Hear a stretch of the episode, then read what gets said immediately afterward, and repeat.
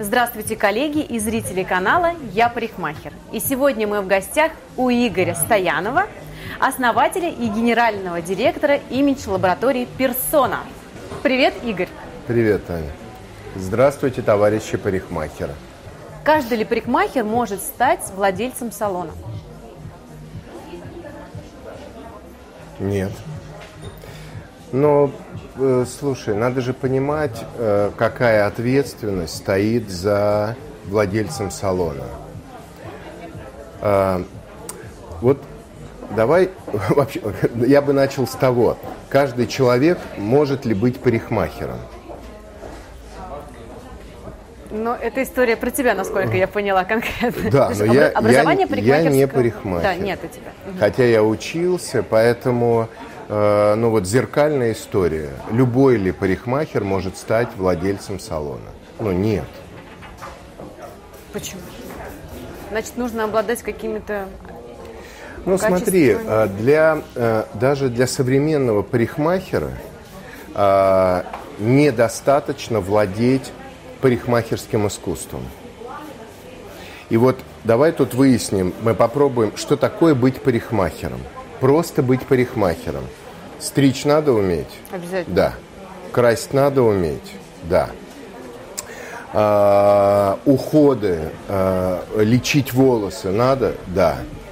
А, заботу проявлять о клиенте, а, предлагать продукцию, разбираться в продукциях надо? Да. Уметь коммуницировать с людьми, а, разговаривать? За, да. Быть даже для самого себя предпринимателем – что я имею в виду? Вести расписание свое, считать свои деньги, планировать э, свою жизнь на год, как минимум, обучение. А еще надо э, оставаться человеком, э, рожать, воспитывать детей, э, брать ипотеку, строить э, дом и квартиру, и еще жить полноценно. Это только быть парикмахером. А теперь смотрите – быть владельцем салона красоты, делать все то же самое для 10 человек. И еще э, налоги платить, раз, склад вести, два, э, разбираться в CRM-системе, три, аналитикой заниматься, четыре, приводить новых клиентов, пять, заниматься возвратностью клиентов, шесть, обучать всех парикмахеров. Семь. А, сервисом заниматься. Восемь. Договариваться с партнерами. А, девять. А, разбирать конфликтные ситуации. Десять. Получать прибыль и тратить ее. Одиннадцать. А, ну, можно, но хватит ли одной жизни, чтобы стать и парикмахером, и владельцем? Согласна. Согласна. Поэтому у тебя, получается, такое разделение произошло. Ну, то есть, или не поэтому. Почему ну, ты, еще, не, ну, ты обучился, да? Правильно? Ну, я учился обучился? спустя 10 лет, как у меня была персона, я закончил курс э, парикмахеров. Ты я, стриг? Да, я понимаю. Ну, я умею держать ножницы. Э, я не то чтобы э, стриг, но это другая профессия. У меня профессия, мое ремесло – это создавать бренд, э, создавать компанию как сообщество, э, создавать корпоративную культуру. Такой, я варю бульон. Э, и там ингредиенты, салоны, франчизи, парикмахеры, косметологи, визажисты. Я скорее шеф-повар, дирижер, Э, и дирижеру не обязательно, или тренер, э, э, ну, мне не обязательно играть в футбол, если я тренер. И Мауриньо был шикарным примером. Мне не обязательно быть музыкантом, чтобы быть дирижером. И куча Гергиев не играет на музыкальных инструментах. Все-таки, получается, не каждый мастер может стать руководителем проекта. Наш вопрос состоит из двух ситуаций. И что делать, если день не задался? Вот, например, если парикмахер пришел на работу, накосячил, а, да, получил негатив от клиента, может быть, он получил негатив э, от коллег. Или из дома принес.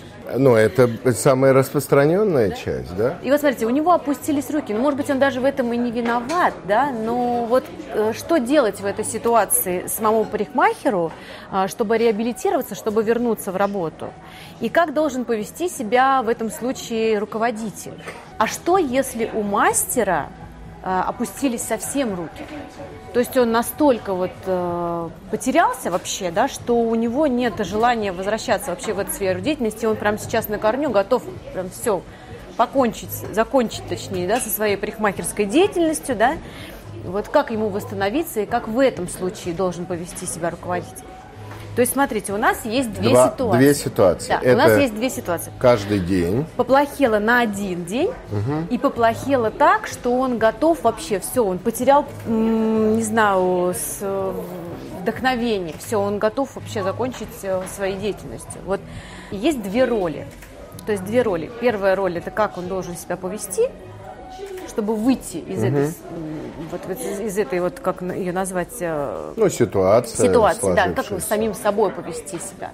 И э, как вести себя руководитель вот в данной ситуации? Давай с одним днем разберемся да. давай что надо сделать чтобы ситуация не произошла? Это важно. Смотри если ты э, ты делаешь настройку на каждый день что нас заряжает? Например, кофе, чай.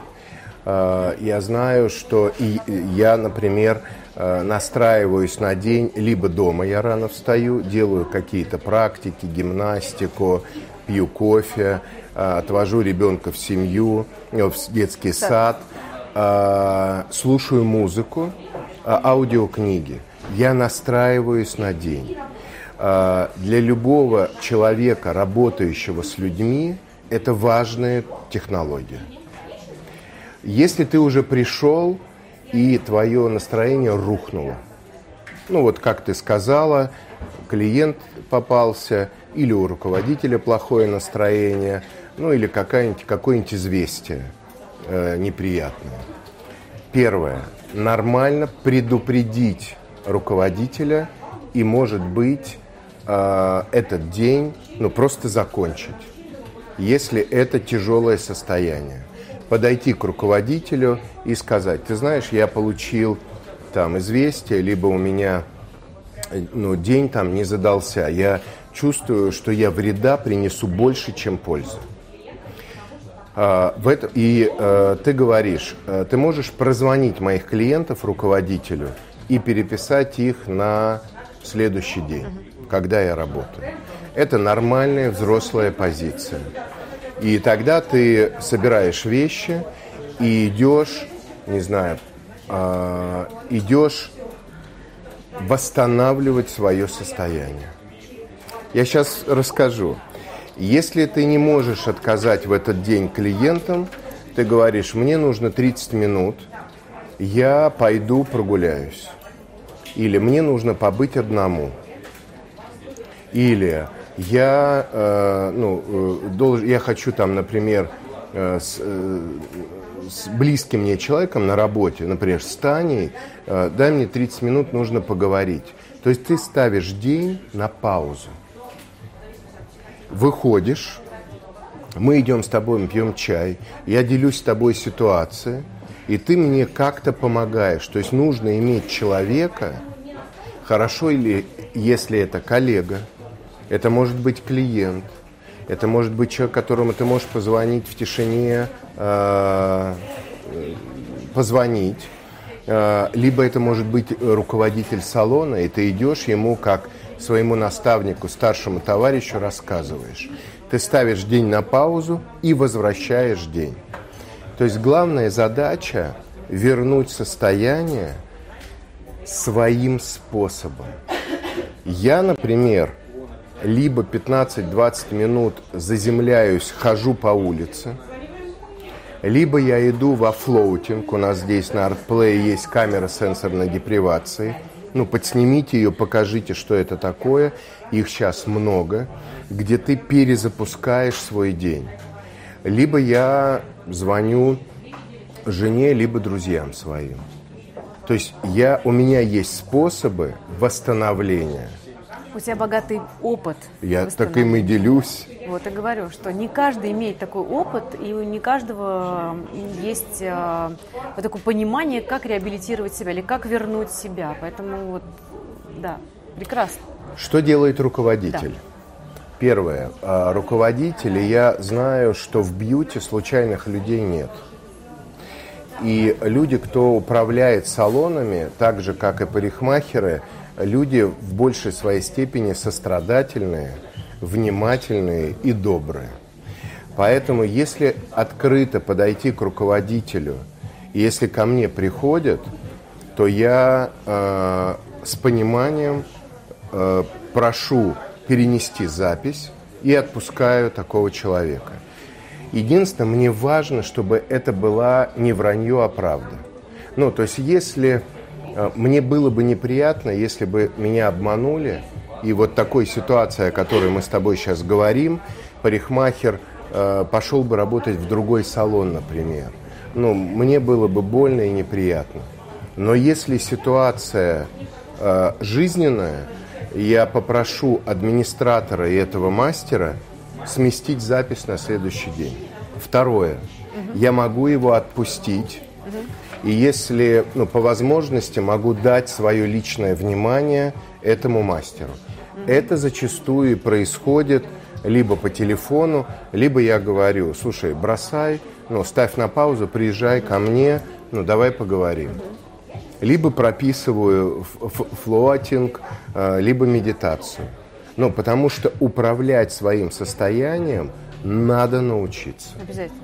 И руководителю важно быть внимательными, потому что ведь и у руководителя бывает такое состояние.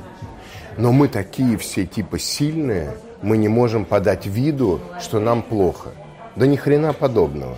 А ты подаешь вид? Конечно. Я, ну, у нас заведено э, на артплее мы пишем, что у меня состояние не очень. Сегодня ко мне не подходить, потому что перекушу э, все, что возможно. И мы с вниманием э, ну, дела делаем, но человека или меня, например, не трогаем. Ну, это, но мы этому учились. Супер. То есть ты проводишь даже какой-то мини-тренинг для своих э, коллег, так скажем? Ну, мы так договорились. Супер. Да. Круто. Ну, слушай, это как дома. А, ты мужу говоришь, слушай, меня лучше не трогай, потому что эта кастрюля будет у тебя на голове. У вас бывает такое? Конечно. Ну, или муж тебе говорит, э, слушай, Тань, ну не до тебя. Ну, оставь меня сейчас одного, я поеду на дачу, буду стругать доски. Да, да.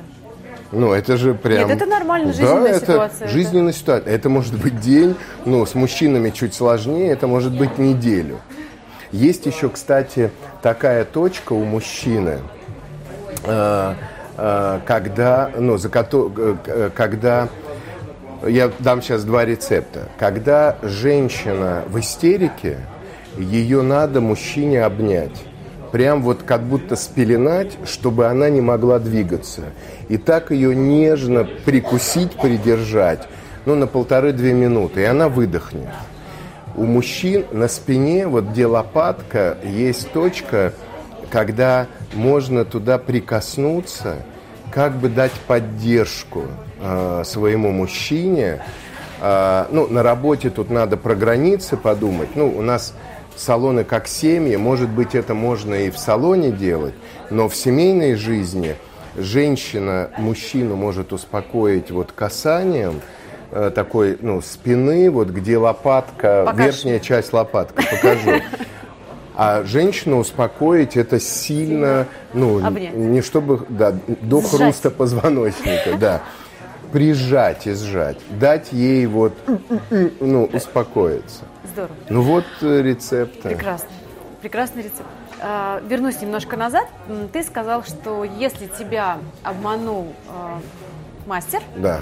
пришел, на самом деле, сказал, что у него там все так плохо, но на самом деле не так уж плохо, и он пошел работать в другой салон. Как ты себя поведешь как руководитель? Ну, первое, я, конечно же, сделаю выводы, что этому человеку сложно доверять. Это будет грустный, грустный вывод. второе, э, я попытаюсь поговорить не в этот момент, а в следующий. Да, дам паузу. И третье, следующее, я ну, я обращу внимание, потому что с моей экосистемой в салоне что-то не так. Я буду, ну, автоматически, конечно, я буду искать альтернативу этому человеку. Но к поиску замены я буду очень внимателен э, к этому человеку. С ним что-то не так. Но буду пытаться выйти с ним на разговор. Был опыт такой? За 25 лет, поверь мне, э, Не один. десятки, да. Понятно. Десятки. Грустный опыт. Ну, слушай, Но это, это это, опыт. жизнь, Да. Тань. Ну тут э, что грустить? Мы, я тебе скажу, я сам был э, э, и в таких ситуациях, когда я и обманывал, и не мог признать что-то. Ну, у меня ощущение, мы все тут не святые, и такие святые, не святые. И тут важно же, ну, признать это. А, Ну, разные жизненные ситуации бывают. А теперь про выгорание, Да. когда ноги не идут в салон. Я скажу ужасную вещь. Если ноги не идут в салон, конечно же, первое, что мы хотим, это свалить из этого салона. И, может быть, из салона и стоит, э, и стоит валить из этого.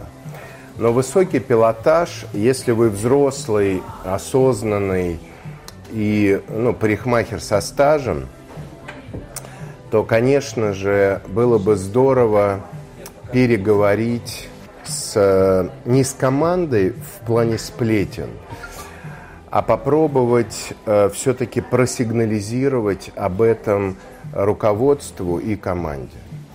Что, ведь смотри, недовольство наше рождается не только внутренними процессами, но и, и, и, и средой, в которой мы работаем. Может, к нам невнимателен руководитель. И здесь я скажу, что парикмахеры уходят из салонов э, не потому, что им далеко ездить или там нет э, клиентов, потому что мы, как руководители, к ним невнимательны. Но руководители, вот это важно, тоже люди.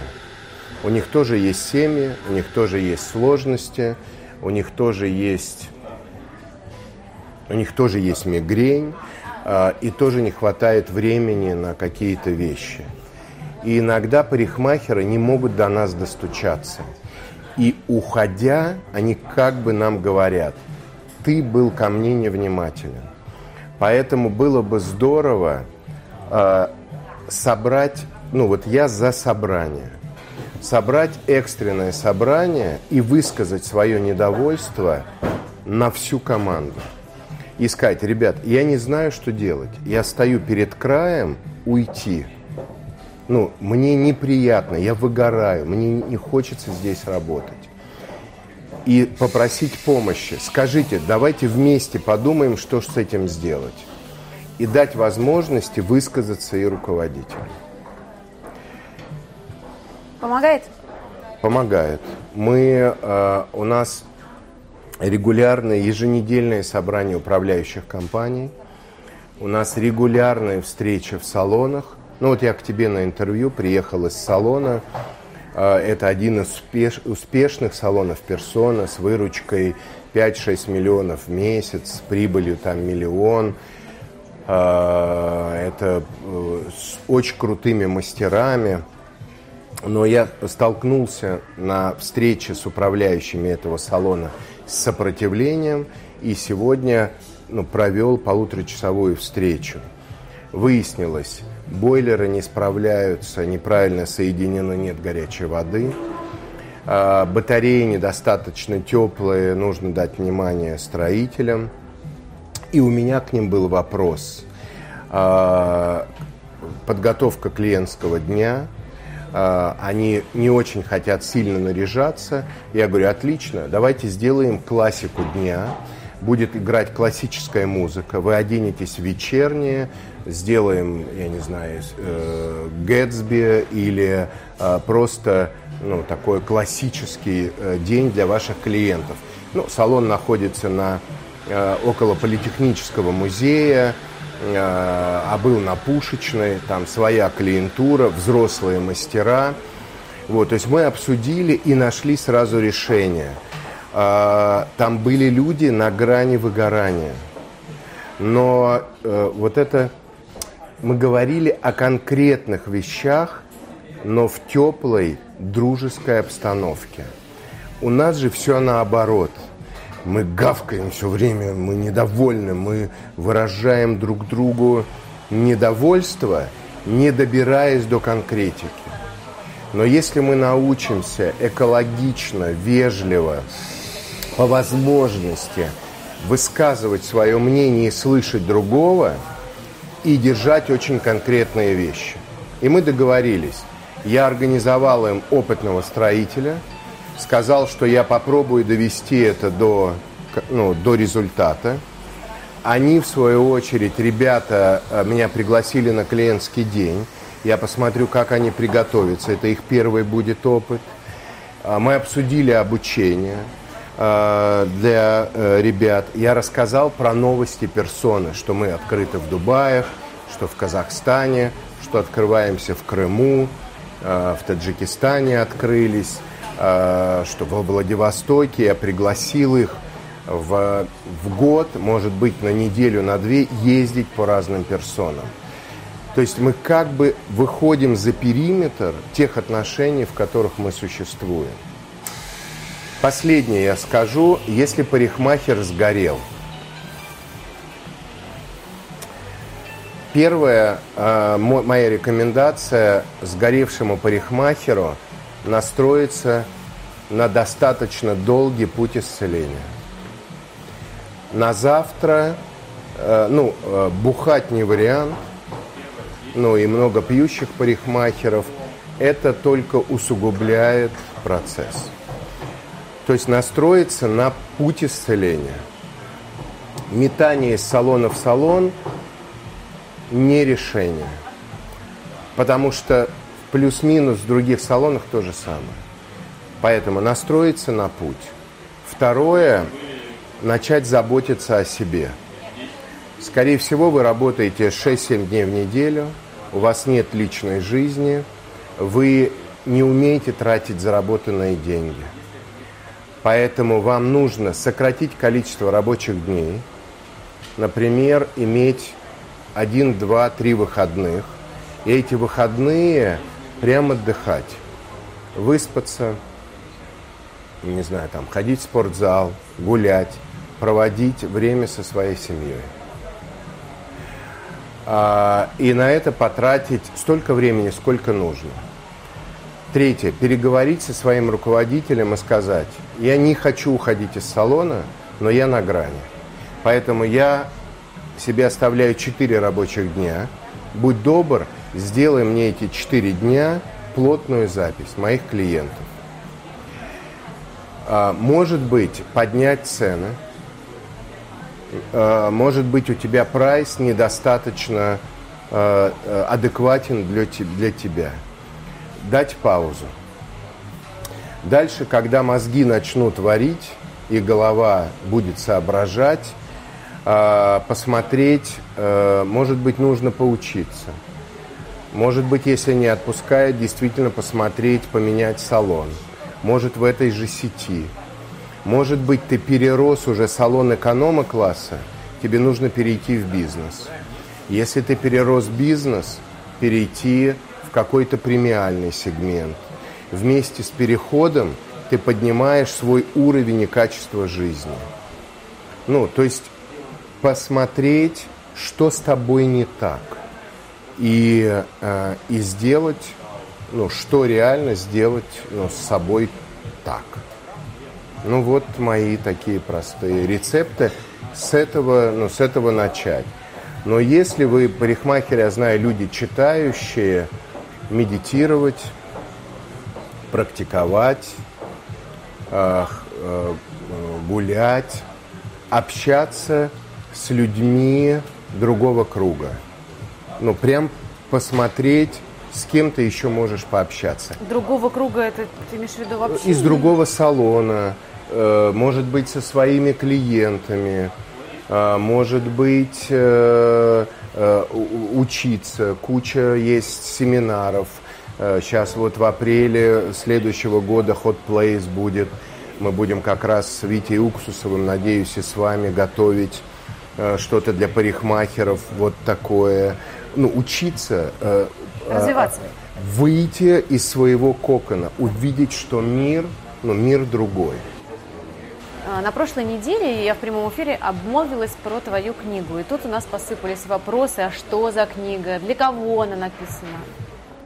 Слушай, я тебе скажу так. Э, это здесь 25 лет э, моего опыта, но э, я бы предложил ребятам, которые это смотрят, обратить вот на, какое, на какие вещи внимание. Первое – когда я планировал только писать книгу, вот это ее прототип, я его нарисовал.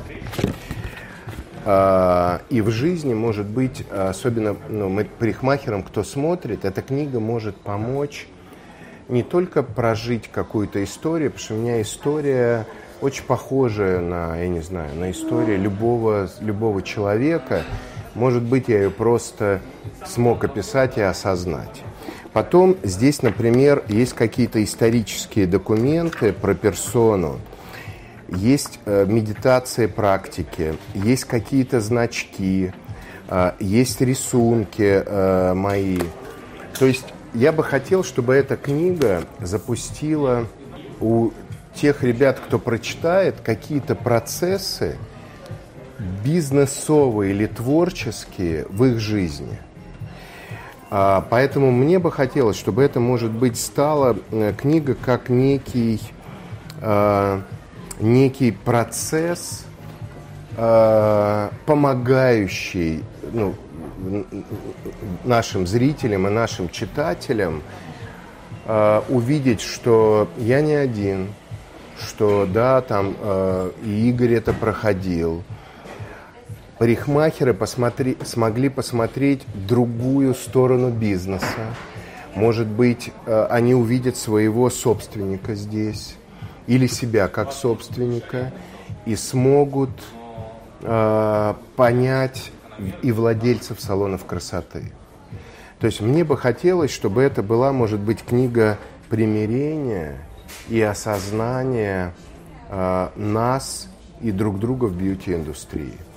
Это бизнес от сердца, потому что мы находимся в очень сердечном, ну, сердечном бизнесе. бизнесе да. Поэтому ну, я был бы счастлив, если бы э, эта книга кому-то помогла, может быть, и выходить из выгорания в том числе. Нам в редакцию прислали вопрос про чаевые. Такой вопрос. Как, как обстоит культура с чаевыми в персоне? Слушай, ну давай начнем, э, потому что много... Я прям помню, и 20 лет назад, и 15 лет назад меня спрашивали, ну, про чаевые. Э, чаевые – это важная составляющая признания клиентам своего мастера. Я всегда даю чаевые – меня очень расстраивает в связи с тем, что мы всегда все на картах, что э, ну, я не всегда имею такую возможность, редко, но я стараюсь, я тебе прям покажу, э, в кармане носить. Я сейчас проводил собрание в салоне, и у меня было э, чуть больше, э, чуть больше денег, и я купил э, ну, в салоне шампунь, отдал э, там, у меня было 500, и еще две сотни. Но вот у меня всегда 100, 50 э, и ну, какая-то наличность всегда есть в кармане.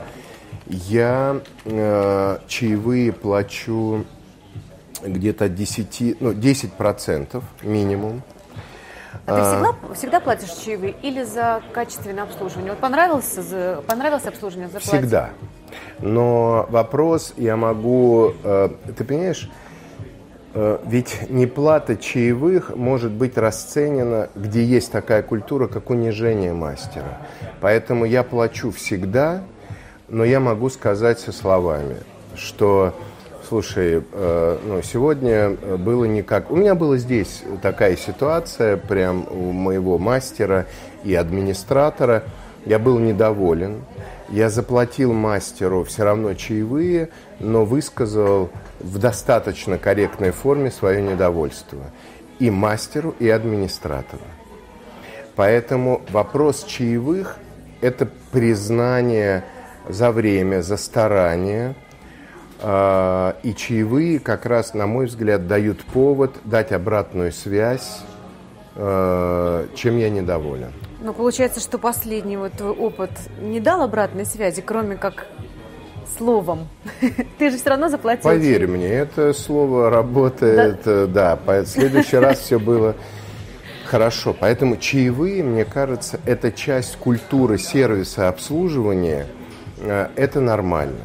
Мастера, я знаю, что манипулируют, э, ну, э, манипулируют так же, как и гость чаевыми. Ну, например, если я пришел к мастеру первый раз, и я хочу к нему вернуться, я даю тебе чаевые. Здесь важно парикмахеру эту логику понять.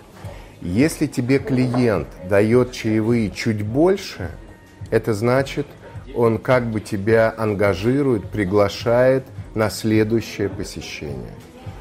Если он тебе не дает чаевых, что-то ты не доработал. А мастеру к чаевым тоже стоит относиться внимательно, потому что если я как мастер беру чаевые, и клиент мне взаимно интересен, я сделаю ему подарок. Я возьму шампунь, ну или какое-то там что-то с полки, угу. а, или пробник, и сложу ему в сумку, либо подарю, либо за свой счет сделаю скидку. Э, я дам клиенту знак, что он мне тоже интересен. И, и, и так рождается контакт на второе посещение. То есть я даю подарок, отвечаю взаимности на чаевые и, и, например, записываю на второй визит. Это нормальный контакт. Да, но второй визит это вообще отдельная история. Когда там сразу на второй визит уже в любом случае он обязан к тебе Слушай, ну это как, как свидание. Ну, ты пригласил девушку на свидание, ты э, на первом свидании сделал ей комплимент, цветы пригласил. Если она тебе нравится, ты делаешь следующий шаг. Ты делаешь какой-то подарок. Ну, просто это в культуре человечества. Ну, и мне кажется, чаевые – это часть нашей субкультуры. Ну и бьюти-бизнеса в том числе. Я тут ходил вот неделю назад на эпиляцию ну, ноздрей, волосы, да, первый раз. А у меня есть триммер, э, и уши, и нос э, я делал триммером. И тут я подумал, слушай, я слышал, что есть услуга удаления волос из носа. Пришел, это был э, Wax and Go, рядом с персоной находился. В персоне нет такой услуги. Я сделал маникюр и педикюр в персоне и прям в соседнюю дверь. Мне все понравилось. Э, не очень, ну, я слишком придирчив к сервису. Я оставил мастеру чаевые. Мне пришел запрос на отзыв, и я в отзыве отметил мастера и дал небольшие комментарии по тому, как мне хотелось бы, чтобы меня обслужили. Но мои чаевые, да, и я записал имя мастера. То есть теперь я онлайн-записью запишусь в салон, но буду стремиться попасть вот к этой девушке, потому что, а, мне было не больно, мне было комфортно, я чувствовал ее стеснение, первый визит, мужчина, ну, есть тонкая, ну, такой, такая грань. Ну, она молодая девушка, стеснялась. Но что мне не понравилось? А удаление волос в носу, там есть две стадии. А, более поверхностная и глубокая. Глубокая удаляет защитный слой волос. И я был вынужден спрашивать девушку, э, мастера, э, ну, про удаление. Она мне готова была ободрать все. Это и парикмахеров интересуется. Но я спросил, слушайте, я читал, что не рекомендуется. И тут она, не она не инициировала. Она говорит, э, да, вообще вам достаточно будет убрать поверх, ну, э, ну, внешний, не залазить глубоко. Вот, конечно, во мне хотелось ей сказать, почему же ты, зараза, не предупредила меня? Ну, потому что она уже у меня был этот э, валик в носу. Вот. Понимаешь? И, но, но это не только ее косяк, но и косяк э, салона. Это, для парикмахеров это, ну, это тоже все годится.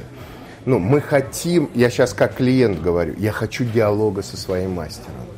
Я, и чаевые я плачу не за стрижку, я плачу за, за контакт, за тепло, за заботу, за внимание ко мне как к человеку. Вот это важно. Я чаевые плачу не за качественную стрижку. За качественную стрижку я плачу по прайсу. Но если мастер ко мне внимателен как к человеку, я ему интересен как гость и как клиент, я чаевые плачу за это. Ребята, запомните это. И можете поставить эту часть два раза – Конечно. За что клиент платит чаевые, а за что он платит по прайсу. Вот эта ясность, ну, она, мне кажется, очень и очень важна. Важна. В персоне обучилось очень много э, мастеров, из них много успешных мастеров вышли, и которые прошли путь от мастера до владельца бизнеса. Э, кого ты порекомендуешь из франчайзи, и кого бы ты порекомендовал из э, стилистов, из звездных стилистов по колористике? Вот именно из твоего опыта. Мы бы хотели съездить к ним в гости, и вообще для нашей аудитории, я думаю, было бы интересно, если бы они поделились своим именно опытом, своим вот этим вот путем, так скажем. Ну, смотрите, есть звезда э, Инстаграма и Ютуба Ольга Карди. Да, я недавно смотрела и да. ваше интервью. А Ольга выходит из персоны, у нее салон ее имени, ну и съездите к ней, она ну, реальная такая звезда. Ярослав Масленников, известный колорист э, по балаяжу и шатуш. Э, и Ярослав тоже выходец из персоны, он бывший футболист. Э, это те, кто вышел из персоны, не, ну, не персона. Ира Пантеева, у нее свой салон, портфолио на Комсомольском. Э, Ира тоже персоновская абсолютно. А те, кто, кто есть в персоне, кого бы я мог порекомендовать, слушайте, с, каждый салон уникальный. Э, я бы вам предложил съездить, такая у нас э, бизнес-леди, парикмахер Алена Колпаченко, Пятницкая, 18. Алена и крутой колорист, и она арт-директор салона. Мы тут вот ей недавно Э, передали в знак благодарности 10% доли в салоне в этом. Э, не хочу говорить подарили, потому что Алена их заслужила, и она наш полноценный партнер в салоне. Э, и она и сама и арт-директор, и мастер-стилист, и еще и партнер. Но я бы предложил еще две из девчонки, таких скромных, на полянке – Э, Ира Альянова и Оксана Мавсисян, которые купили в э, январе у нас тоже часть э, акций салона. Они вообще очень обычные, такие простые, но и такие настоящие, такого без пафоса, клевые. Здесь Кирилл Тимофеев с уходами. Он мастер – долгих разговоров и такой долгой работы. Кирилл Трухманов. У Кирилла была своя персона в Калининграде, я думаю, еще будет. Они переехали сейчас в Москву. Это, кстати, мой, мой парикмахер. Глеб Гацук, э, «Золотые ножницы Украины», он из Донецка, тоже здесь работает. Э, он участник «Новой волны», шоу «Авербуха», Э, уникальный человек по укладкам. Мне кажется, я, если вот сейчас каждый салон раскрыть, э, съездите, удивительная атмосфера на маршала Бирюзова у Кудрата. Этот салон, который делает выручки 10 миллионов в месяц. И это такой творческий конвейер. Там отличная управляющая Полина и э, отличная творческая команда э, стилистов.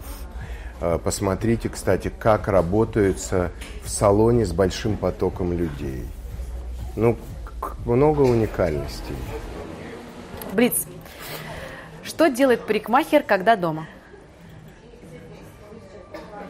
Э, я бы хотел, чтобы он отдыхал и смотрел какой-нибудь YouTube-канал, либо «Бизнес Стоянов», э, либо вы... Ну, я парикмахер. Либо я парикмахер, да, развивался. Супер. И отдыхал. Что делать, что делать парикмахеру, когда нет клиента? Либо читать книгу, либо идти к администратору и заставлять его звонить и организовывать свою запись. Без чего парикмахер не парикмахер? Без самоуважения, достоинства к своей большой профессии и без клиентов. Я бы хотел пожелания, э, если Тань, ты не против, от себя для канала «Я парикмахер» и для парикмахеров. Э, ребята, вы очень крутые, вы делаете большую работу, гигантскую, иногда зачастую меняя судьбы клиентов и людей. Просто помните об этом, потому что в ваших руках настроение человека – его благосостояние, его отношения с другими людьми. Это дико ответственно. я очень понимаю, какой труд стоит гигантский за тем, что вы делаете. Простоять 12 часов на ногах, работать 5 дней в неделю, учиться, развиваться, слушать э, все, что приносит клиент с собой, хорошее и плохое, переваривать это – Э, поднимать настроение. Ну, вы прям реально великие люди, мастера. Я вам желаю оставаться очень, э, очень эмпатичными, очень внимательными к тому, что вы делаете, к себе, клиенту и к вашим коллегам. Ну вот, желаю вам быть здоровыми, творческими и процветающими. Благодарим вас за внимание. Увидимся в новых видео на канале «Я парикмахер». Да, смотрите «Я парикмахер». Благодарим вас, Игорь, за очень интересную да. беседу. Спасибо.